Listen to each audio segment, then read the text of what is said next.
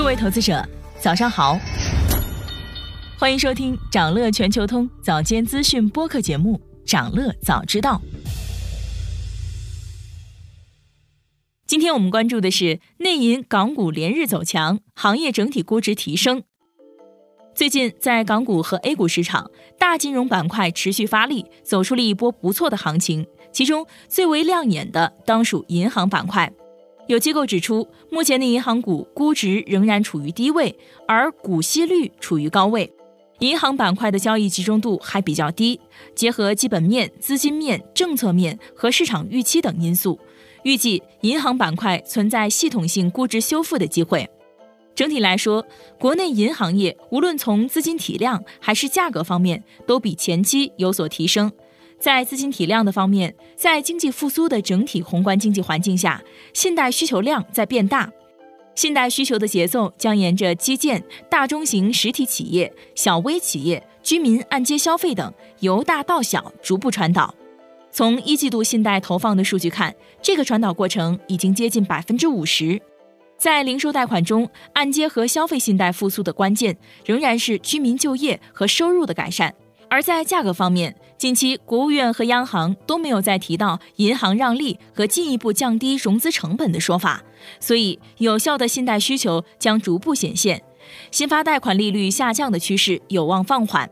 机构预计，今年一季度重新定价的一次性影响后，息差将进入全行业逐步企稳，部分高弹性银行率先回升的新趋势。这个拐点是重要的行业催化剂。并且行业的整体利差已经见底，将利好银行业估值的回升。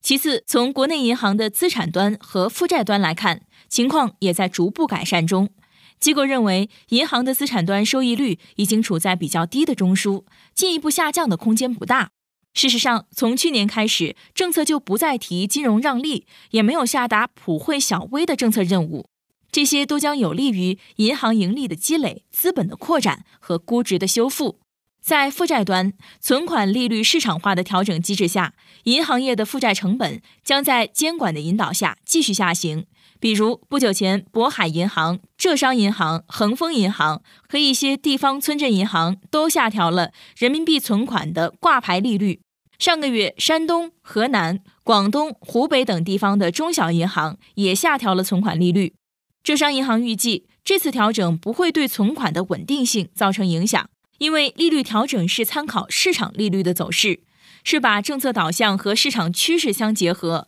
积极引导各类市场主体预期，深化存款利率市场化改革的具体实践。复旦大学金融研究院研究员认为，二零二三年随着宏观经济复苏和有效融资需求回升，银行体系对资金需求量将有所增加。存款利率有望保持基本稳定，但从长期看，市场无风险利率的下降会是大势所趋。分析指出，降低存款成本有助于缓解银行负债端的压力，同时也有利于居民把储蓄转化成消费。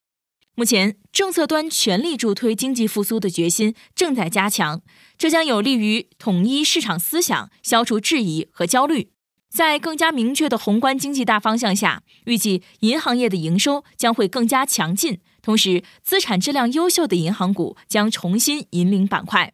从银行资产的质量方面看，优质的房地产主体融资环境已经有了明显的改善，头部主体的融资风险已经缓解。虽然城投平台的业务还存在分化，但是国有银行、零售股份银行和优质城商行和农商行的风险敞口都不大。零售贷款的质量也在居民还款能力提升的情况下长期向好，所以银行资产的质量下行风险比较小。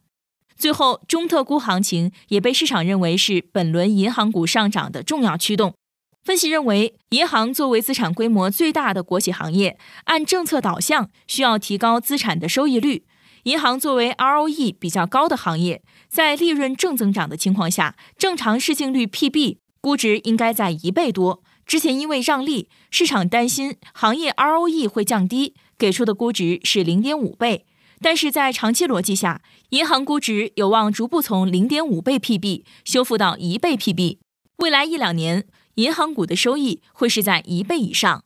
关于银行股的后市，多数机构表示看好，分析认为，在当前经济恢复的不确定性下，高股息策略有望凭借确定的股息收入和较高的安全边际，为投资者提供不错的收益。而基本面稳健、分红率高并且稳定、估值处于历史低位的银行板块，将成为高股息策略的理想增配板块。随着宏观经济的复苏以及居民收入预期的改善，银行的盈利有望在上半年触底。